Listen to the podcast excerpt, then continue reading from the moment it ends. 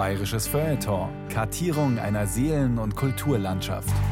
Ein Podcast von Bayern 2.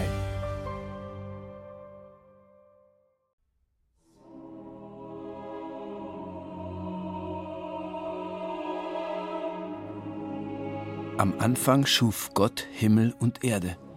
Und die Erde war wüst und leer, und es war finster auf der Tiefe. Und der Geist Gottes schwebte auf dem Wasser. Und Gott sprach, es werde.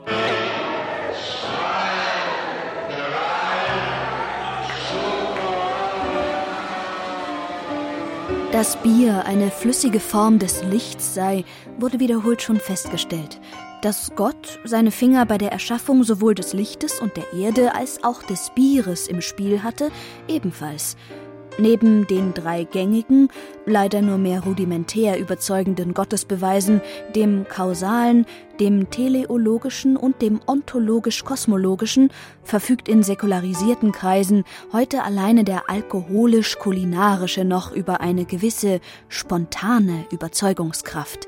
Er lautet, kurz und knackig, Bier ist der Beweis, dass Gott existiert, uns liebt und will, dass wir glücklich sind. Was freilich nicht heißen muss, dass Bier von Anbeginn des Universums in reinster urbayerischer Form vorhanden gewesen wäre. Das Gegenteil ist der Fall. Wie die meisten irdischen Dinge kann auch Bier sehr, sehr fehlerhaft, sehr, sehr schlecht, sehr, sehr eckig sein. Erst con spirito wird daraus eine runde, eine gottgefällige Sache. Birra con spirito Bayerische Schaumschlägereien von Thomas Kerner. Zu den überraschendsten Wahrheiten der flüssigen Kulturgeschichte gehört die Tatsache, Bier kommt nur zu einem verschwindend geringen Teil aus Bayern. Weder wurde es in Bayern erfunden, noch in Bayern industrialisiert. Weder das Pilz, noch das Weizenbier, noch das Bockbier, drei heutzutage sehr populäre Biervarietäten, stammen aus dem süddeutschen Raum. Das Pilz kommt, wie es der Name schon sagt, aus Pilsen. Die Wiege des Weißbieres stand im Böhmen des 12. und 13. Jahrhunderts. Das Bockbier besitzt südniedersächsische Wurzeln. Der bayerische Hof bezog es lange Zeit aus Einbeck. Und weil wir gerade dabei sind, auch das Wirtshaus, der Zapfhahn, das Bierfass, die Bierflasche, die Bierdose, der Maßkrug, der Bierdeckel, der Flaschenöffner und das Schafkopfen haben allesamt ohne bayerische Beteiligung das Licht der Welt erblickt. Noch nicht einmal der Rausch und die daraus oftmals resultierende Wirtshausschlägerei besitzen genuin bayerische Wurzeln. Auch wenn es mehr als grausam klingen mag, Objektiv betrachtet haben das Land Bayern und das Getränk Bier so gut wie nichts miteinander zu tun.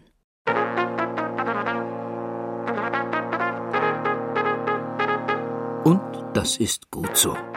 Denn nur so konnten die beiden als wahrlich autonome Entitäten im Laufe der Geschichte zu einer ganz besonderen Einheit, zu einer Synthese, einer Harmonie, einer Religion zusammenfinden und zusammenwachsen.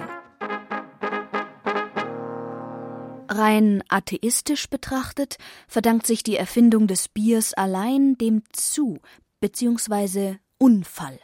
Irgendwann im Dunkeln der schriftlosen Genese der Menschheit verirrten sich, höchstwahrscheinlich im Bereich des sogenannten fruchtbaren Halbmonds, stärkehaltige Körner ins Dunkel eines feuchten Behältnisses, lagerten dort eine Weile und begannen zu keimen.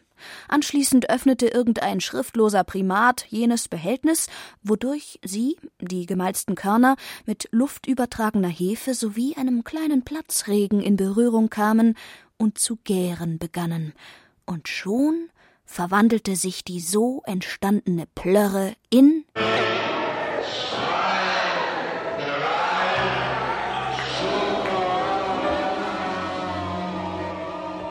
Was dieser atheistische Erklärungsversuch freilich sträflich vernachlässigt, ist die Tatsache, dass es nicht nur einer Reihung von Zufälligkeiten bedarf, um etwas Bierartiges entstehen zu lassen, sondern auch und vor allem der Bereitschaft, besagtes Zufallsprodukt anschließend zu verköstigen. Konkret gefragt, Würden Sie, sehr verehrte Hörerinnen und Hörer, eine Ihnen völlig unbekannte, farblich wenig verlockende, faulig riechende, breiige Brühe einfach so probieren? Wahrscheinlich eher nicht. Dergleichen tut nur, wer erstens extrem viel Durst und zweitens noch mehr Gottvertrauen hat.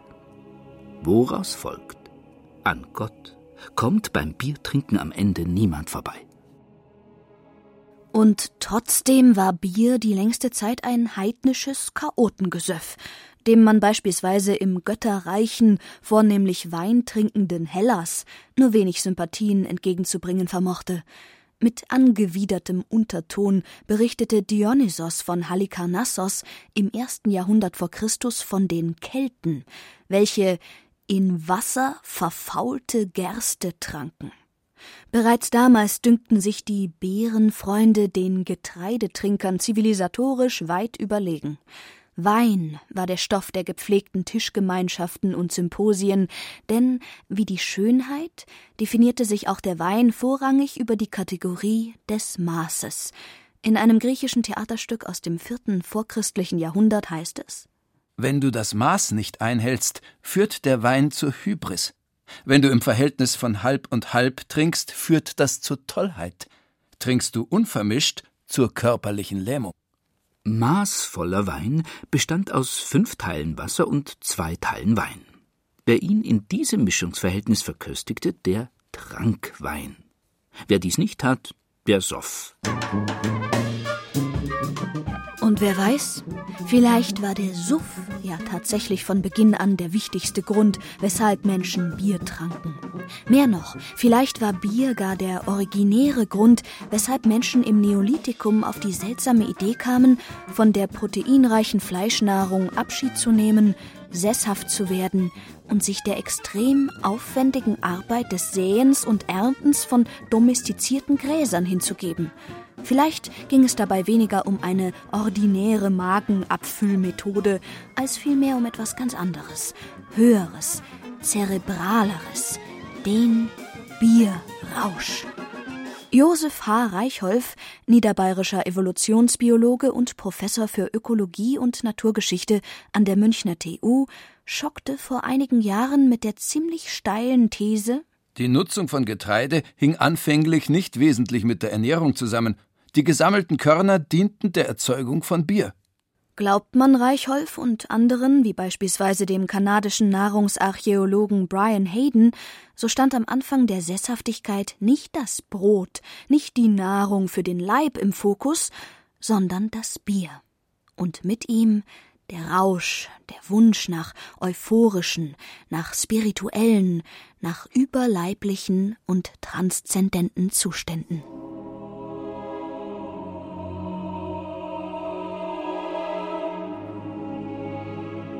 Ganz in diesem psychotropen Sinn verköstigten Jahrtausende später die Mönche des Mittelalters ihr flüssiges Brot. Fünf bis zehn Zumessungen an flüssigem Brot durfte der mittelalterliche Mönch pro Tag zu sich nehmen, ohne dem Fastengebot zuwiderzuhandeln. Eine Zumessung entsprach in etwa einem Liter. Über den genauen Alkoholgehalt des mittelalterlichen Bieres ist wenig bekannt. Ganz offensichtlich gab es in den Klöstern anno dazumal drei Sorten von Bier. Den Conventus, einen mit Wasser gestreckten Haferaufguss, schenkte man an Pilger und Bettler aus. Der einfache Mönch bekam die Cervisia, einen Sud aus Hafer und Gerste.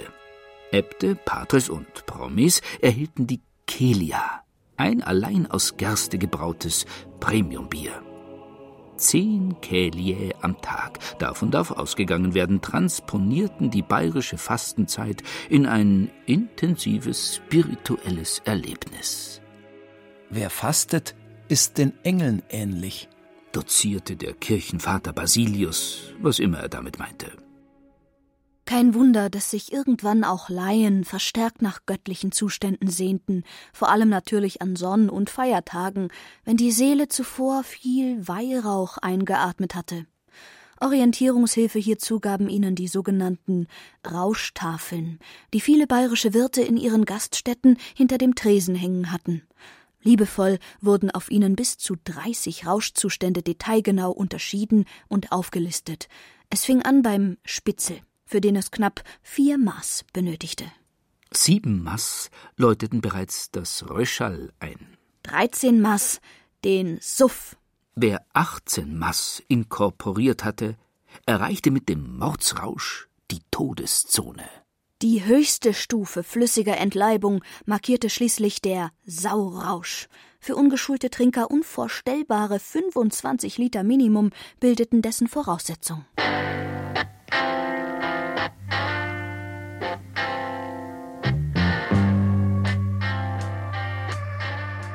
Gedanken über die gesundheitlichen Implikationen von derartigen Mengen machte man sich, zumindest in Bayern, kaum. Der Bayer ist ein gut durchtrainierter Optimist. Er weiß, was er sich zumuten kann und darf. Das kräftige Aussehen und die genusslustige Heiterkeit der Bayern zeigt, dass das gute Bier günstig auf die Gesundheit wirkt konstatierte Ignaz von Ruthart, Jurist, Mitglied der Bayerischen Akademie der Wissenschaften und kurzzeitiger Ministerpräsident von Griechenland.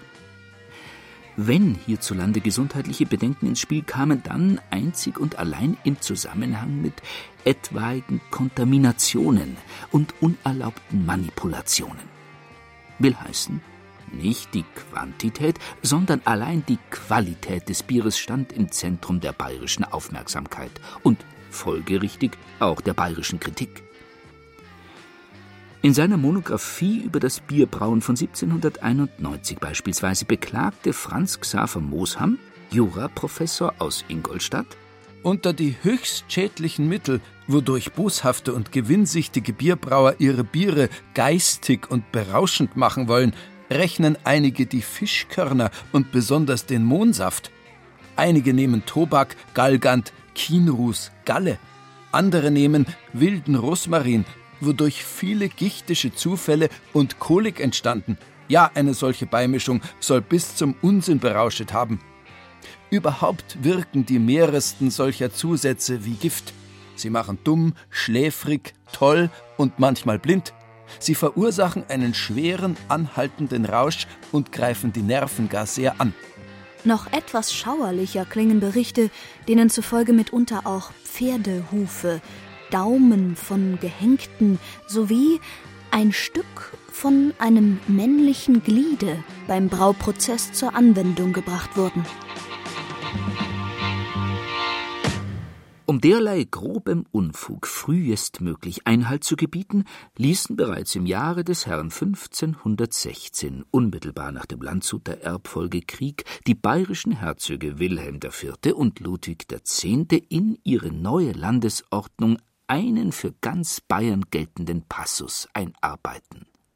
Der da lautete Wir wollen auch Sonderlichen dass für an allenthalben in unseren Städten, Märkten und auf dem Lande zu keinem Bier mehr Stuck, dann allein Gersten, Hopfen und Wasser genommen und gebraucht solle werden. Welcher aber diese unsere Ordnung wissentlich überfahren und nit halten würde, dem soll dasselbig Fass Bier, so oft es geschicht, genommen werden. Dass diese doch relativ schlichte Bestimmung seitdem wie eine Art Magna Carta verehrt und gefeiert wird, deutet an, wie wichtig den Bayern ein reiner, ein hochwertiger, ein gesunder Rausch war und ist. Auch wenn, wie bereits erwähnt, die Bierpanscherei damit weiß Gott nicht aus der Welt geschafft war, wurde sie doch ein für allemal landesweit geächtet und unter Strafe gestellt.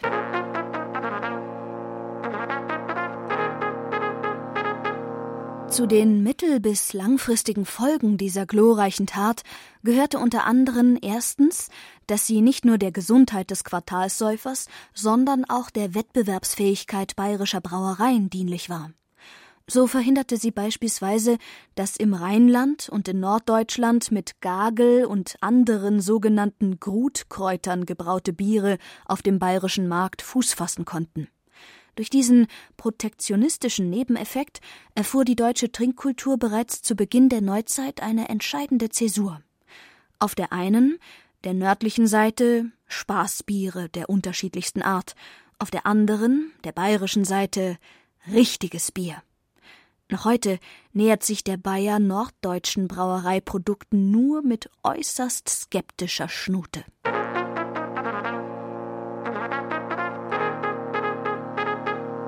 Zweitens, endlich besaßen auch die Weintrinker ein stichhaltiges Argument, um sich neu orientieren zu können. Der Spirito, der Geist, das Maß bestimmt den Wein, lehrten die alten Griechen. Das Unmaß, der Ungeist, die Barbarei, das Bier. Dieser Antagonismus ließ sich so nun nicht mehr konsequent aufrechterhalten. Durch das bayerische Reinheitsgebot von 1516 konnte jetzt auch das Bier Spirito bzw. Maß für sich reklamieren.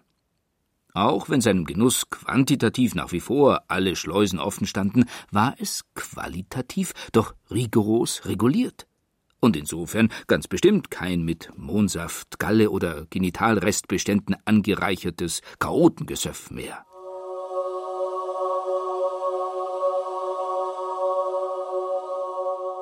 Mit dem Reinheitsgebot von 1516 hat drittens ein ziemlich bemerkenswerter Prozess begonnen, der im Laufe des 19. Jahrhunderts schließlich zur Verwesentlichung des bayerischen Bieres führte. Um die Jungfräulichkeit des bayerischen Gerstensaftes auch in Zeiten des industrialisierten Brauwesens vor chemischen Zusatzstoffen und Malzsurrogaten zu bewahren, glaubte man im Zusammenhang mit den Malzaufschlaggesetzen von 1868 erstmals einer Alteration und Entartung im Wesen des bayerischen Biers und Braugeschäfts vorbeugen zu müssen. Der an dieser Stelle hochoffiziell gebrauchte Begriff des Wesens ist ein ziemlich dicker Begriff. Nichtigkeiten haben kein Wesen. Mit dem Begriff des Wesens avancierte das Bier von einer alkoholhaltigen Flüssigkeit zu einer philosophischen Angelegenheit. Wesen ist etwas Essentielles, weshalb Thomas von Aquin es Essentia bzw. Quiditas, zu Deutsch Wahrheit nannte. Das Wesen des Schweins ist seine Schweinigkeit, unabhängig von all seinen konkreten, mehr oder minder perfekten Ferkeleien. Das Wesen des Bieres ist seine Bierigkeit, die es unabhängig von seiner norddeutschen, südanatolischen oder westafrikanischen Ausformung sowie von diversen Akzidentia, als da wären Alkoholgehalt, Temperatur, Geruch, Süffigkeit, als Bier erkennbar und von anderen Getränken unterscheidbar macht. Einer der Knackpunkte der Wesensphilosophie bildet seit der Antike freilich die Frage, ob das Wesen oder die Eigentlichkeit eines Dings, einer Sache, eines Seienden, jedem Einzelding, jeder Einzelsache, jedem einzelnen Seienden inhärent sei, oder ob es unabhängig davon existiere. Der große Aristoteles, ein durch und durch maßvoller Weintrinker, vertrat die Ansicht, dass das Wesen in den Dingen liege. Die Schweinigkeit in jedem Schwein, die Weinigkeit in jedem Glas Wein, das Bierige in jeder Maß Bier. Der große Platon, welche Rauschmittel er konsumierte, ist unbekannt, war da ganz anderer Ansicht. Für ihn gab es die Welt mit ihren Schweinen, Weinen und Bieren auf der einen Seite und es gab das Reich der Ideen auf der anderen Seite in welchem die immateriellen, ewigen und unveränderlichen Urbilder des Schweins, des Weins und des Biers wie in einem Schweizer Banktresor aufbewahrt werden. Zugang zu diesem platonischen Tresor hat nicht wer hirnlos frisst oder säuft, sondern allein derjenige, der denkt.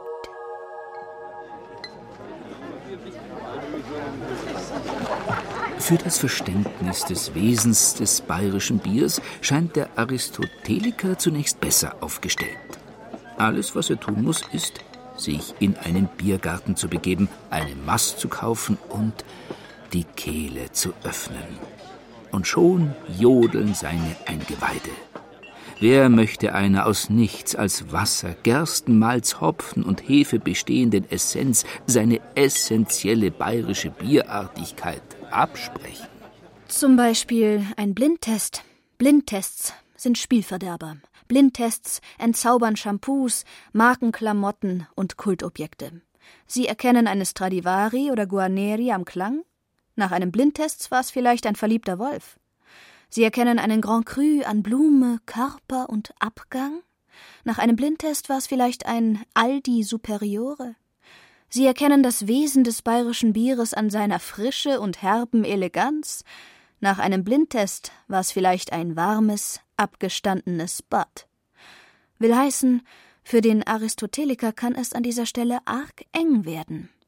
Natürlich könnte es sein, dass er bzw. seine Sinne nach der vierten Mass nicht mehr so ganz bei der Sache waren und überhaupt errare humanum est. Gut möglich aber auch, dass sich die Essentia, das Wesen des bayerischen Biers, im Zweifelsfall nie in besagter Flüssigkeit, sondern außerhalb selbiger befindet. Frage nur, wo? In Platons Reich der Ideen? Warum nicht? So wie Bayern in erster Linie eine Idee ist, so könnte doch auch das Wesen des bayerischen Bieres vornehmlich eine Idee sein. Eine Idee, deren Konsistenz nicht flüssig, sondern gasförmig ist. Eine Idee, die wie zu heftig eingeschenktes Bier vor allem aus Schaum, sprich Kohlendioxid besteht. Kohlendioxid, das mit Hochdruck durch die Gehirnwindungen des Bayers strömt und dabei seltsame Blasen bildet. Oder anders ausgedrückt, Bier als Bier ist Bier. Bier als wesenhaft bayerisches Bier hingegen ist ein komplexes gasförmiges Hirnrauschen, auch Spirito genannt, das sich aus vielen anderen bierfremden Ideen zusammensetzt. Keine Frage, die Münchner Brauereitechnik entwickelte sich im Laufe des 19. Jahrhunderts rasant. Münchner Betriebe wie die Löwenbrauerei, Pschorr und vor allem Spaten waren in der damaligen Getränkeindustrie so etwas wie heute Apple oder Google in der Informationstechnologie. Mit der Perfektionierung eines untergärigen, hellen Lagerbiers, des Münchner Hell, avancierte Spaten 1871 innerhalb kürzester Zeit zur bedeutendsten Brauerei des kontinentalen Europas. Doch Bier brauen konnten auch die anderen, die Engländer, die Österreicher, die Tschechen. Was sie hingegen nicht so gut konnten, war Jodeln, Schuhplatteln, Blasmusik spielen, Lederhosen tragen. Gemütlichkeit simulieren. Und sich an ihrer vermeintlichen Bodenständigkeit mehr noch als am Ethanolgehalt ihrer Biere berauschen. Bereits auf der Pariser Weltausstellung von 1867, bei der die Spatenbrauerei ihre erste Goldmedaille einheimste, kamen gezielt großformatige Landschaftsbilder zum Einsatz. Bei der Weltausstellung in London 1891 konterte Pschorr mit zünftiger Musik und viel Trachtenoutfit. Ganz frech. Mitten in Preußen, in der Berliner Friedrichstraße, erbaute Spaten 1884 einen riesigen, von Gabriel von Seidel entworfenen Bierpalast nach original bayerischem Vorbild, einen dreistöckigen Simulator holzvertäfelter bayerischer Behaglichkeit mit oberbayerischen Motiven an den Wänden, soweit das Auge reichte. In München schwärmte man Hier ist ein Stück Altmünchen entstanden, wie es stimmungsvoller kaum noch erdacht werden kann. Jeder Winkel, jede Nische spricht von liebevoller Einfühlung in den bayerischen Heimatgeist. Bayerischer Heimatgeist, bestehend aus weiß-blauer Hard- und Software, ist seitdem jene Substanz, die im Wesen des bayerischen Bieres west und letzteres weit über die Grenzen Berlins und Europas hinaus zum Inbegriff einer markenübergreifenden Marke macht. Wohin auch immer der Bayer heutzutage reist, Nennt er sein Heimatland, so lächelt sein Gegenüber meist selig und sagt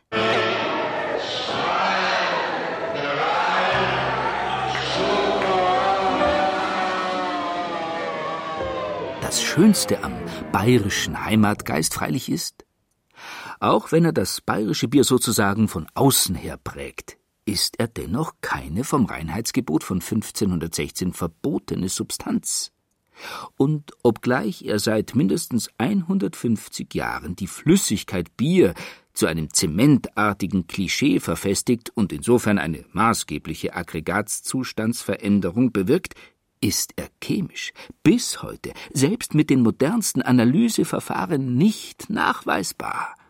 Mit anderen Worten, bayerisches Bier ist das perfekte Dopingmittel. Das freilich weder intravenös gespritzt noch in Tablettenform verabreicht, sondern in ganz spezifischen Behältnissen transportiert und inkorporiert wird. Das Bierfass wurde früher ausnahmslos aus Holz gefertigt und fasste zwischen 20 und 200 Liter. Heute kommt das Bier meist aus Stahlcontainern und läuft nur noch auf Volksfesten symbolisch durchs Dekofass. Passend dazu machen die meisten Fassmacher, auch Scheffler genannt, heute keine Fässer mehr, sondern tanzen.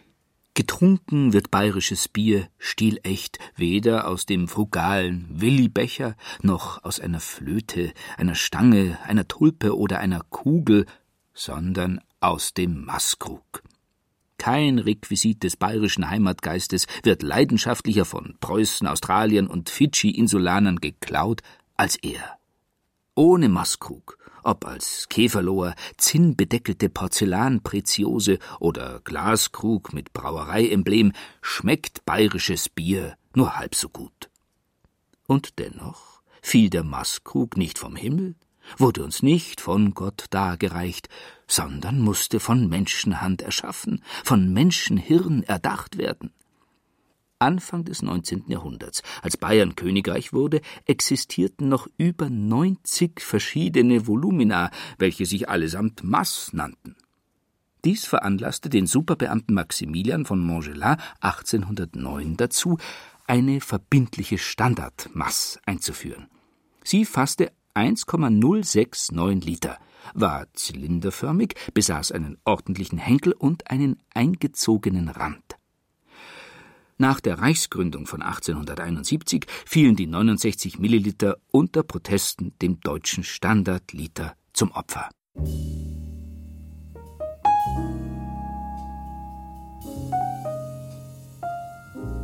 Was das hohe, schlanke, ansatzweise weiblich geformte Weißbierglas anbelangt, so haftet ihm etwas leicht Affektiertes an ähnlich wie das Weißbier selbst, das erstens obergärig ist und zweitens streng genommen nicht dem Reinheitsgebot entspricht, tanzt es irgendwie aus der Reihe, sieht in bayerischen Metzgerpranken immer leicht deplatziert aus.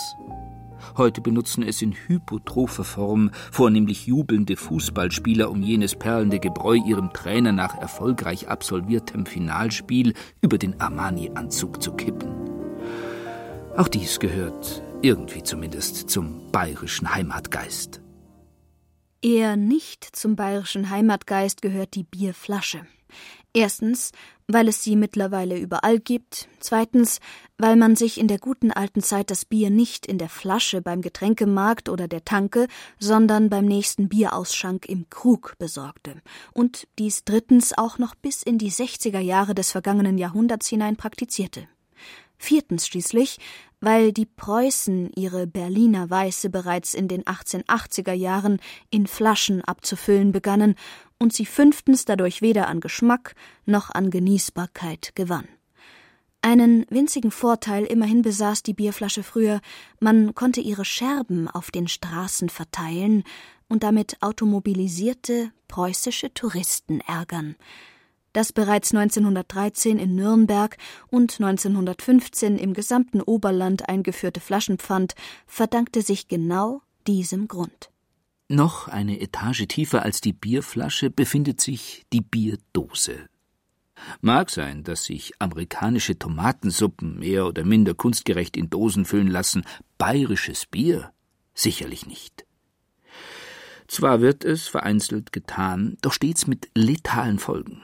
In Weißblech ist der bayerische Heimatgeist grundsätzlich nicht überlebensfähig. Etwas anders verhält es sich mit den Bierflaschen-Etiketten. In aller Regel sind sie herrlich bunt und hemmungslos kitschig. Meist symmetrisch aufgebaut, prangen in ihren umrankten Mitten neben Rauten, Mustern und heraldischen Fantasiegebilden alles, was den Heimatgeist beglückt. Bergspitzen, Stadtansichten, Landschaften, Landsknechte, Ritter, Blondinen, Könige, Löwen, Gämsen, Wildsäue und Greifvögel.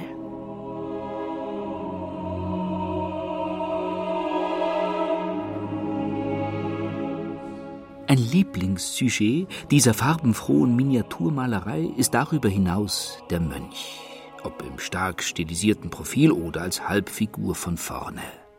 Stilprägend für die Konterfeis vieler dieser Kuttenträger war der aus Schlesien stammende Genremaler Eduard von Grützner, der als Professor an der Münchner Akademie der Bildenden Künste wie kein anderer die kleinen bierseligen Freuden des Klosterlebens kolorierte. Grützners teilweise stark adipöse Brotzeitmönche frönen dem Gerstensaft in der leisen Unschuld kleiner Kinder. Mit verklärtem Lächeln auf den Lippen halten sie ihre Maßkrüge wie Monstranzen in den Händen und können es kaum erwarten, vom flüssigen bayerischen Leib des Herrn in Demut und Dankbarkeit zu kosten. Doch nicht nur auf Bierflaschen-Etiketten posieren sie sehr manierlich, sondern auch auf Bierdeckeln, vulgo Bierfuizeln. Dass sie dabei meist ein volles Bierglas ins Gesicht gedrückt bekommen, verdirbt ihnen die Laune nicht. Oftmals kommen sie ja auch am oberen Ende des Kruges zum Einsatz, vor allem in Biergärten, wenn im Mai und Juni die Kastanien blühen oder im September und Oktober die Wespen nerven. Seit die Männerdomäne Bier feministisch, zumindest partiell unterwandert ist, halten sich die meisten Bierfutzel mit Darstellungen von jungen, breitbrüstigen Kellnerinnen mit tiefen Dekolletés zurück. So PC dies ist, so hilflos ist es. Denn wenn das bayerische Bier ein zutiefst verehrungswürdiges Geschöpf kennt, dann nicht nur den bieranschmachtenden Mönch, sondern auch und vor allem die bierschleppende Kellnerin, Sie ist die Überbringerin der frohen, flüssigen Botschaft, die Erlöserin von den Qualen des Durstes, die Heilerin mit den goldenen Krügen. Viele Lobgesänge wurden auf sie schon angestimmt. Eher angeheiterte, wie der von Adolf Münzer in der Münchner Kunst- und Literaturzeitung Jugend. So eine Kellnerin hat a Rass. Zehn, zwölf Liter san ihrer Spaß die tragt's und trinkt's mit Leichtigkeit. Ja, so eine Kellnerin hat er Schneid. Oder aber sanftere, einfühlsamere und dankbarere, wie der des weißen Bräuhauspilgerers Herbert Achterbusch. Öffentlich sind diese Bedienungen immer schön anzuschauen. Ausgeprägte Hässlichkeit hat keine, denn diese, wenn auch harte Öffentlichkeit, formt sie zu etwas mehr Anschaulichem als der private Nacktzustand zu Hause allein oder auch im Büro oder den öffentlichen Verkehrsmitteln. So wie die Männer in öffentlichen Ämtern aufgeblasen werden, werden die Bedienungen im Dienst schöner, gefasst von ihrer Uniform in Schwarz und Weiß, stolze Krähen und schäkernde Elstern und wenden sich im Brei der Gäste.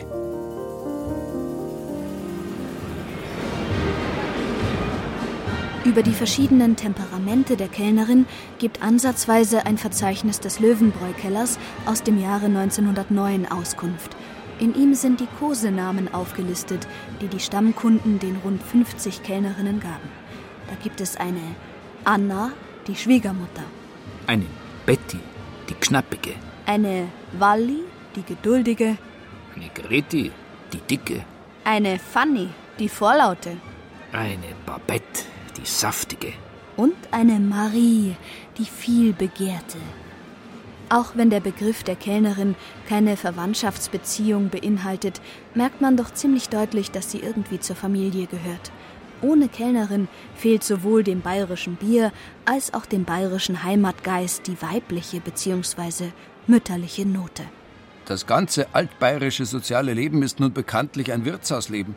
Im Wirtshause verschwindet die Einsilbigkeit, hier sind die Zungen ohne alle Rücksicht gelöst. Alle wichtigen Angelegenheiten der Gemeinde wie der Familie finden in demselben ihre Entscheidung, und jeder einigermaßen bedeutende Handel findet dort seine endgültige Erledigung. Wer das Wirtshaus nicht besucht, gilt für arm oder blöd. So war es schon in alter Zeit, so ist es auch und so wird es auch bleiben. Soweit ein Bruckerlandarzt um die Mitte des 19. Jahrhunderts. Das Gemeinschaftserlebnis Wirtshaus gehört sicherlich zu den kommunikativsten Veranstaltungen Bayerns. Entsprechend wurde es seit jeher glorifiziert. Hier spricht das Bier, hier spricht der bayerische Heimatgeist. Das bayerischste aller bayerischen Wirtshäuser steht derzeit in Lansing und nennt sich Brunnerwirt. Das Setting besteht aus dunklem Holz, Kachelofenromantik und Berliner Lampen. Obgleich nicht ganz stilecht, ergibt diese Kombination exakt jenes Wohlfühlambiente mit Kuschelfaktor und Provinzcharme, von dem bayerische Wellnesshotels so hingebungsvoll schwärmen.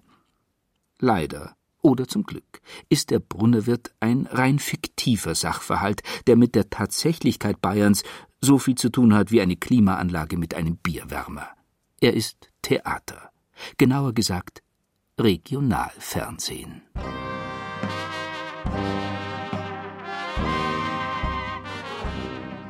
Im echten Leben stirbt die Institution Wirtshaus nämlich nach und nach aus. Und mit ihr die Wirtshauskommunikation. Die Postmoderne sitzt zum Gespräch nicht mehr Arsch an Arsch rund um den Tisch. Für ihren Tratsch bevorzugt sie heute Apps, nicht Bänke, Weite, nicht Nähe.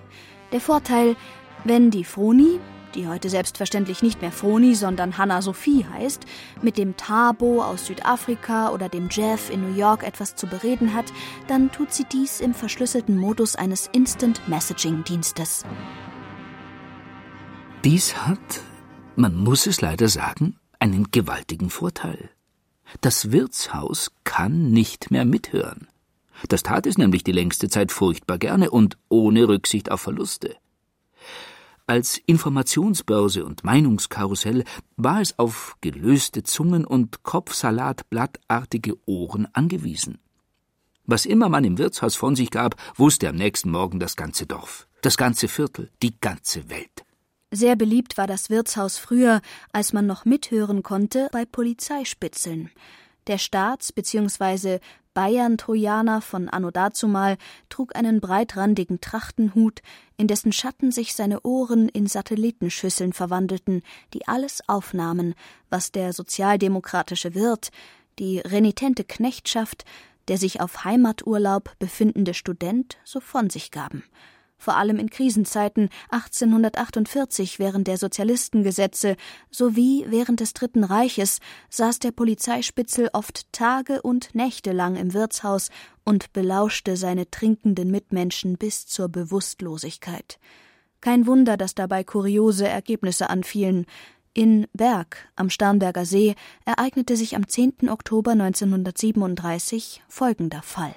Der ledige Schreinergehilfe Josef Kiesenhofer aus Berg ließ mehrfach einen fahren, und einmal erhob er sich leicht und sagte Heil Hitler. Die Gestapo München ließ Kiesenhofer wegen seines unverschämten und unanständigen Verhaltens eindringlich verwarnen, mit dem Hinweis, dass er im Wiederholungsfall mit staatspolizeilichen Maßnahmen und einer Inschutzhaftnahme zu rechnen habe.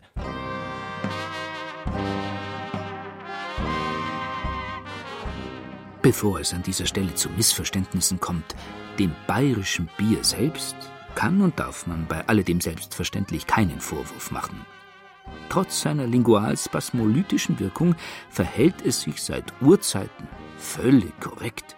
Das bayerische Bier an sich hört nur zu und verrät nichts. Schweigsam und geduldig lauscht es der hitzigen Stammtischdiskussion ebenso wie dem inneren Dialog des einsam vor seinem Bierglas sitzenden Wirtshausgastes und behält bis zum letzten Schluck alles für sich.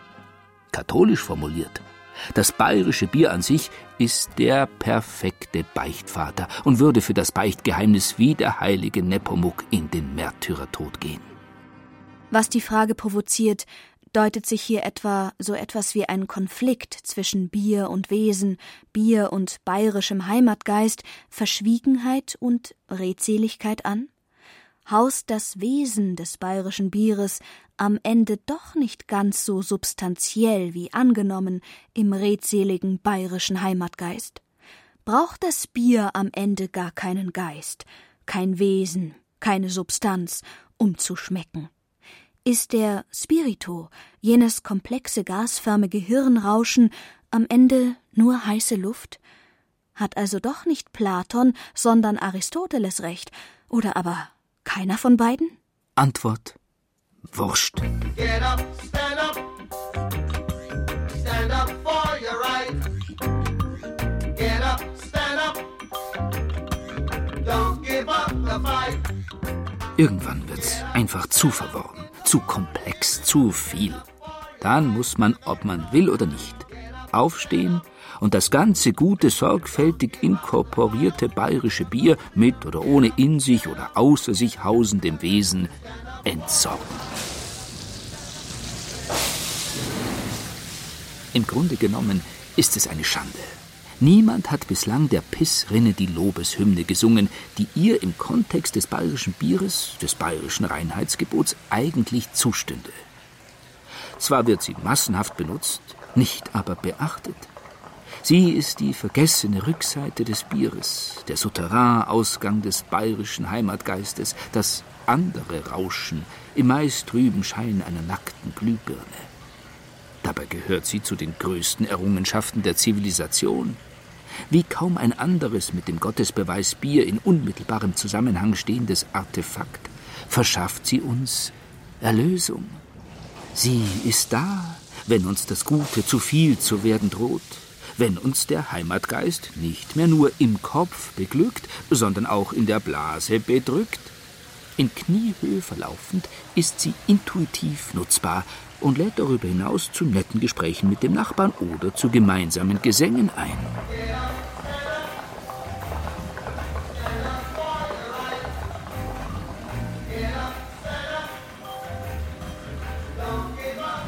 Und was trinken wir? wenn wir dann, wie neugeboren ins Leben, an unseren Platz, in unseren Freundeskreis zurückkehren? Richtig.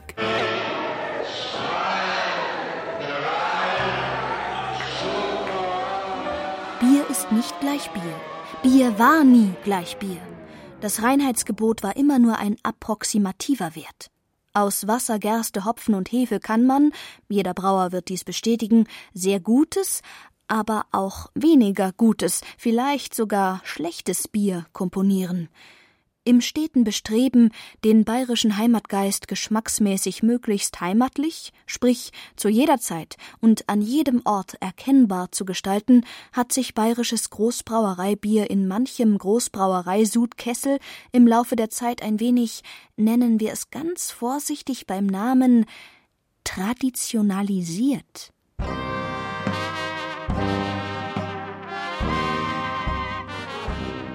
Allein ihm fehlt die Überzeugungskraft der Tradition.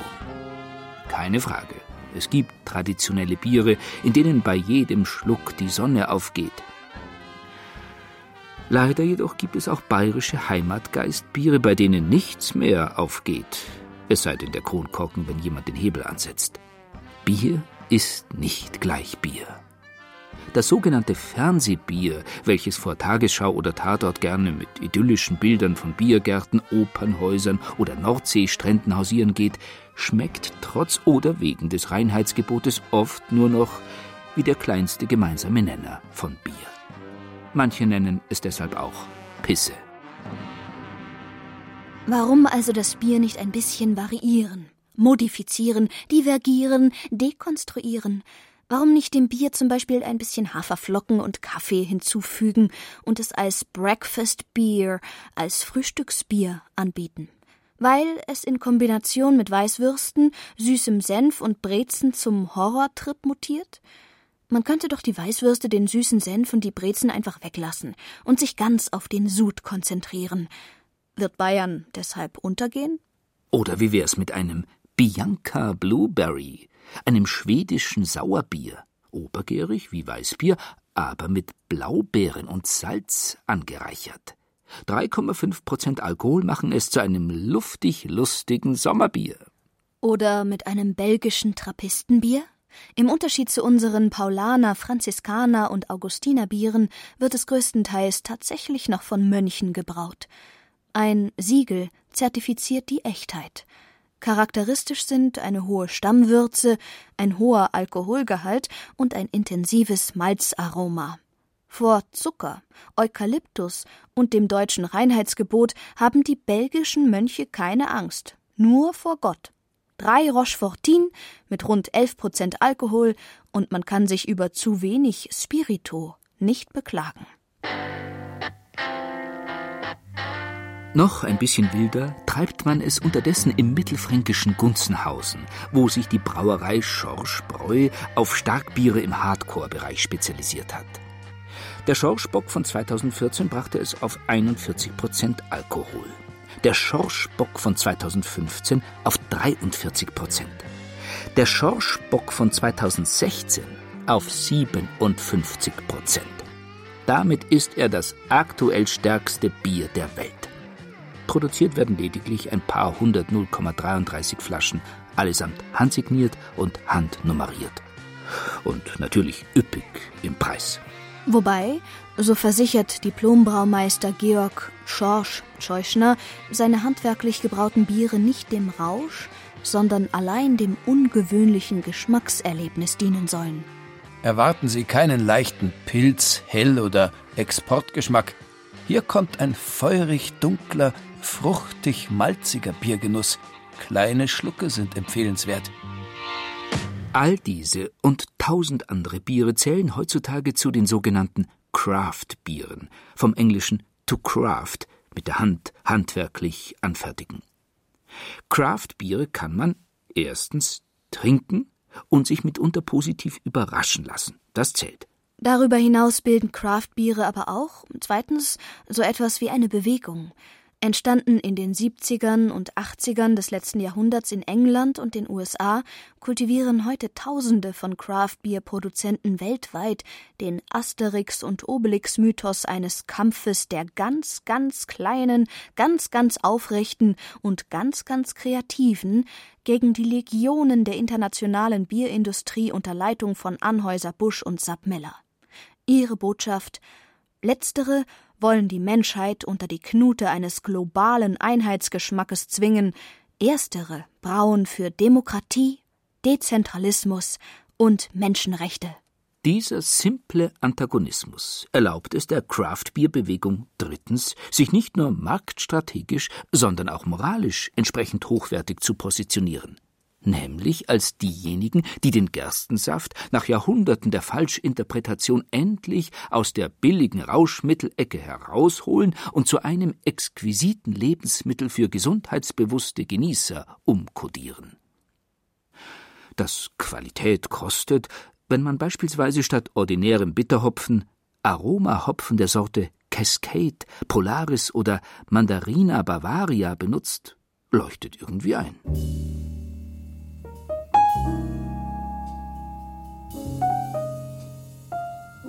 Dass Qualität darüber hinaus eine ganz andere Herangehensweise an die Verköstigung der brautechnischen Kunstwerke verlangt, viertens schon nicht mehr ganz so. Der Humpen, der Maßkrug, ja selbst das Weißbierglas haben im Craft-Bier-Bereich wenig Fans. Hochwertiges und hochpreisiges Erlebnisbier trinkt man nicht mehr aus Gefäßen an oder jenseits der 0,5 Liter Grenze. Wer genießt, genießt mit Maß und Spirito. Er schwappt sein Bier nicht einfach obi, wie das die Proleten an den Zapfhähnen der Großbrauereien tun, sondern empfängt das kostbare Nass aus dem Schwenker auf dem roten Teppich seiner Zunge, um es von dort in die höheren Gehirnregionen seiner kulinarischen Urteilskraft zu transponieren. Biersommelier und Dozent an der Deutschen Bierakademie Holger Hahn über das perfekte Biertasting. Schließe die Augen. Die Zunge nimmt an verschiedenen Bereichen unterschiedlich wahr. Vorne die Süße, hinten das Bittere, an den Seiten das Saure und Salzige. Die Aromenvielfalt ist unglaublich. Gras, Zitrusfrüchte, Rauch, Harz, Holz, Honig, Südfrüchte, Kakao, frisch gebackenes Bauernbrot, Bitterschokolade, Cognac, Waldfrüchte, Gewürze, Karamell, Vanille, Blumen, Melone, Mandeln, Nüsse, Trockenfrüchte und vieles mehr. Beim Geschmackstest kommt es extrem auf das Glas an. Anstellwinkel, Aromaraum, Einfließkegel und Glasrand haben großen Einfluss. Spür genau hin.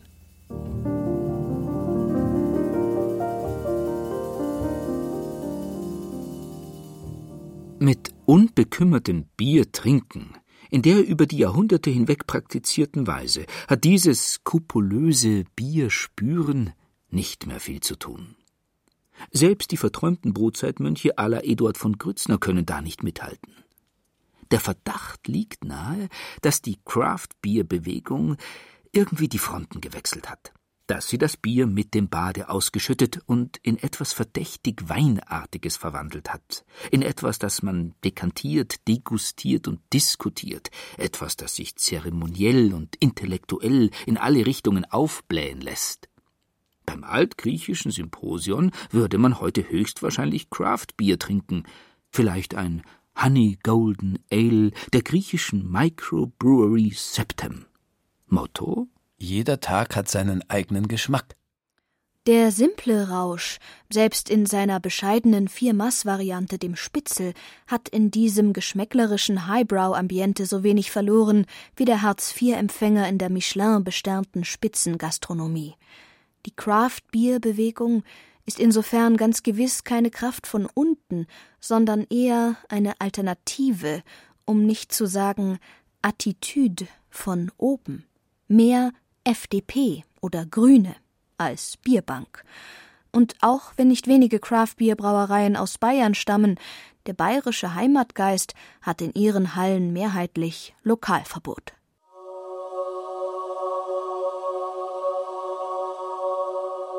Woraus folgt? Woraus folgt, dass die Tage des bayerischen Bieres vielleicht tatsächlich gezählt sein könnten. Bier wurde nicht in Bayern erfunden.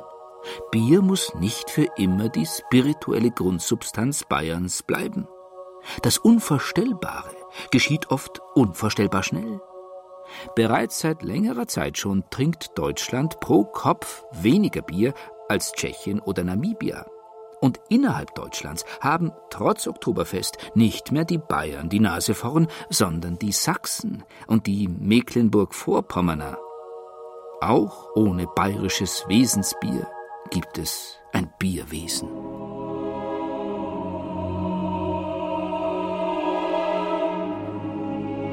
Andererseits, wenn Bier dennoch eine flüssige Form des Lichts sein sollte, sollte der Letzte mit einem schönen Münchner Hellen das Licht ausmachen. Und dann trinkt man halt ein dunkles.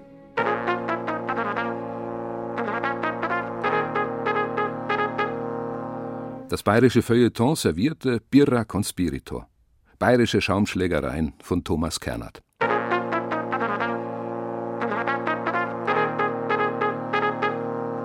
Es sprachen Laura Mehr, Peter Weiß und Burkhard Dabinus.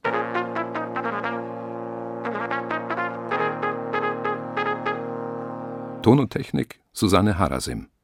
Regie der Autor. Redaktion Heidi Wolf. Eine Produktion der Redaktion Hörbild und Feature Land und Leute des Bayerischen Rundfunks 2016